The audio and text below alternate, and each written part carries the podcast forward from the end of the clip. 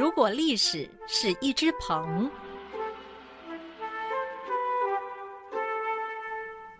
大家好，我是陈启鹏，很高兴来到好好听 FM，跟各位聊聊历史耐人寻味。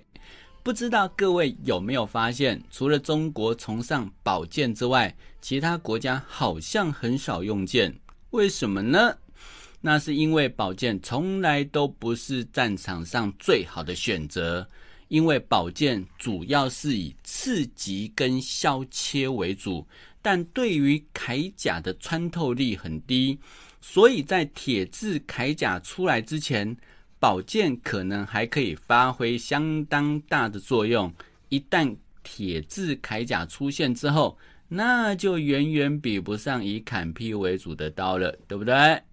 所以在春秋战国时代以前，是以青铜器为主，宝剑还能在战场上有一席之地。等到炼铁技术成熟，宝剑到西汉就渐渐没落，被刀所取代了。那既然如此，当然有人会问：那宝剑为什么还可以在民间流传下来？那是因为宝剑还是有它的方便性啦。因为民间一般斗殴不会身穿铠甲，宝剑还是具有杀伤力，而相较于厚重的大刀或枪矛，宝剑更易于隐匿或携带。但是短如匕首或小刀，对他人又很难造成威吓，所以在方便性跟杀伤力都要兼顾的情况下，宝剑反而是最佳的选择，对不对？这也就是古代武林人士不少人会练剑的原因。同样的情况在西方也是，剑是比刀要早普及，原因是因为古罗马时代发现，以刺杀为主的剑比以砍劈为主的刀要更能致命哦。怎么说呢？因为刀砍中人体有可能被骨骼挡住，但剑。通常只要刺进人体这么几公分，那就可以一剑致命。而且刺杀要比砍劈的动作要小，比较不容易被敌人察觉。所以当时罗马军队还发展出一种罗马短剑，专门来团战用。那不过这个团战还必须配合罗马方盾，才能达到最佳效果。不过后来罗马军队习于浮华，训练逐渐废弛，那大家就渐渐不太会使用这种罗马短剑了，因为还要相互搭配配合嘛。所以大概到中世纪以后，战场上就看不到剑了，逐渐被刀所取代。讲了这么多，不知道大家是否着急？啊，这集的宝剑到底在哪里啊？稍安勿躁，要进入正题喽。在西方最脍炙人口的一口宝剑，那就是亚瑟王手中那把时钟剑。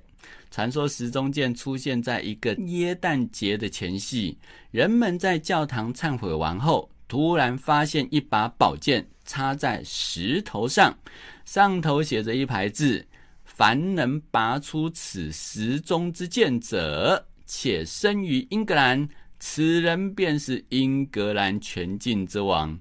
哇，这个话当然会引起大家好奇，我有没有可能成为国王呢？所以，所有看到的人们都试着拔拔看，没有一个人能成功。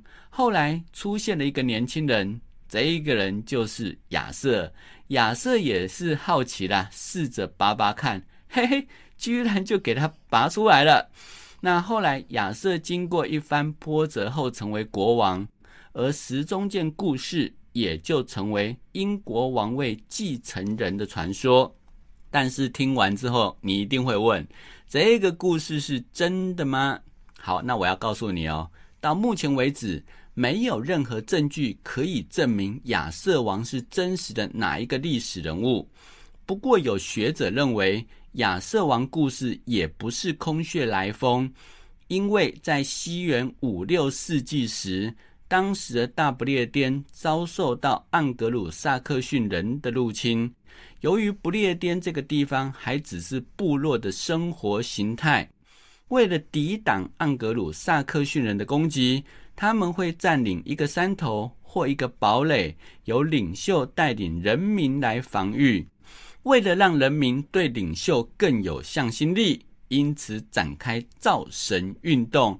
而这些造神运动的传说逐渐言传之后，就形成十二世纪左右出现的亚瑟王传说了。那大家一定会很好奇，如果亚瑟王故事有其原型，那他的时钟剑会是什么模样呢？许多好莱坞电影都把它演成是一柄中世纪的单手剑，其实是不正确的哦。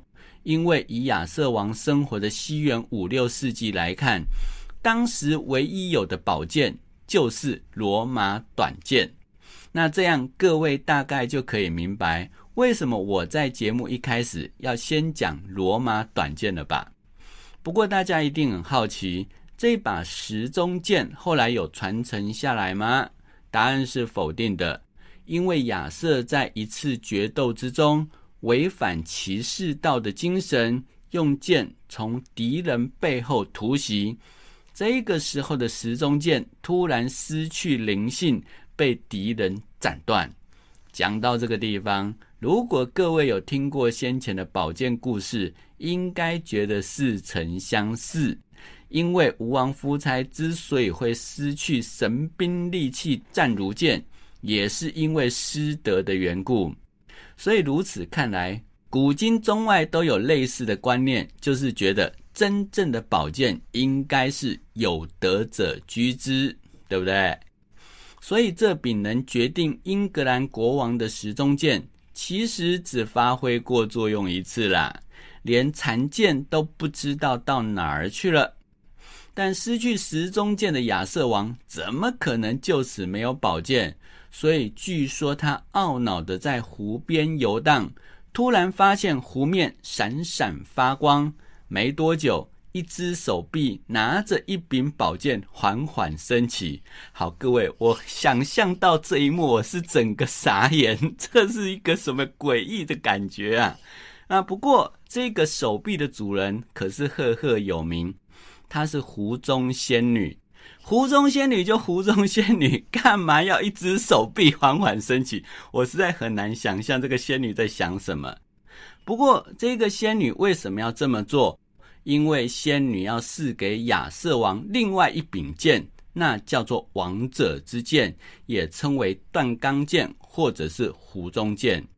那这柄王者之剑的剑颚是由黄金所铸造。剑柄上镶有宝石。那不过这个时候的魔法师梅林告诫亚瑟王说：“王者之剑虽然强大，但他的剑鞘比宝剑更贵重。佩戴王者之剑的剑鞘者将永不流血，所以你绝不可失去它。”这个观念倒是蛮特别的，对不对？因为作为配角的剑鞘居然比宝剑更珍贵。而且只要剑鞘在手，亚瑟王就会战无不胜，永不流血。如果真的有这么一把剑鞘，我想大家一定会争破头，对吧？可惜的是，这个剑鞘后来被邪恶女巫得到，把它丢入湖中，因此亚瑟王再也不能保证自己的安全。后来他在战场上伤重不治，而这柄王者之剑则遵照他的吩咐。丢回当初找到的湖中，让湖中仙女把它带走。不过，有学者考证，这种把剑丢进湖中的做法，很可能是源自古代的欧洲原住民凯尔特人。他们习惯把像剑这么贵重的物品丢入神圣的湖中，来作为献给水之女神的赠礼。这让我想到最近看到一则新闻。说，考古专家在波斯尼亚北部的一条河底发现了一把十四世纪的古剑，插在岩石上，就好像时钟剑一样，而且外形保存完整哦。由于这个情形跟湖中剑的故事雷同，所以考古专家把这柄古剑命名为“王者之剑”。这柄王者之剑肯定不是当初亚瑟王的那一把，这就代表着当时的人们。确实有把剑丢入湖中的习惯。值得一提的是，亚瑟王的故事虽不可考，但在意大利还真的有一把时钟剑呢。怎么说呢？在意大利一个叫做基乌斯迪诺的小镇里，有个骑士叫做高加诺。他在战场上建立赫赫战功之后，决定退居家乡，成为隐士。因为成为隐士了嘛，所以他就把他年轻时所用的佩剑插在一块大石头上，来当成是祈祷用的十字架，也就是拜剑就对了哈。一年之后，高加诺去世，这柄剑遭到盗贼觊觎，想要把它拔走，只是每个来偷拔的人通通都失败。据说有个小偷好不容易拔出宝剑。正要带走时，却突然被野狼攻击，死的时候手还紧紧抓住这柄宝剑。所以后来据说握着剑的手木乃伊化，人们发现之后，就把木乃伊手跟剑一起保存在教堂之中，来作为对盗贼的警告。有专家特地过去分析啦。就是针对这个剑跟木乃伊来看看它的年代，发现差不多是在十二世纪时。那这个时间正好就跟亚瑟王传说成型时的时间相符，因此有学者认为，英国时钟剑的传说很有可能是受到意大利高加诺时钟剑的启发所产生。不过这样的说法当然不会被英国人认同嘛，对不对？因为英国人认为说我的故事就是源于本土啦。现在这柄意大利时钟剑还在教堂之中，据说很多人去参观都会好奇拔拔看。结果很有意思的是，有人施力不当，居然让这柄剑应声折断。所以后来教堂用亚克力把宝剑罩了起来。以防有人在好奇拔拔看，不知道各位听完之后也会不会想要去也拔拔看哈？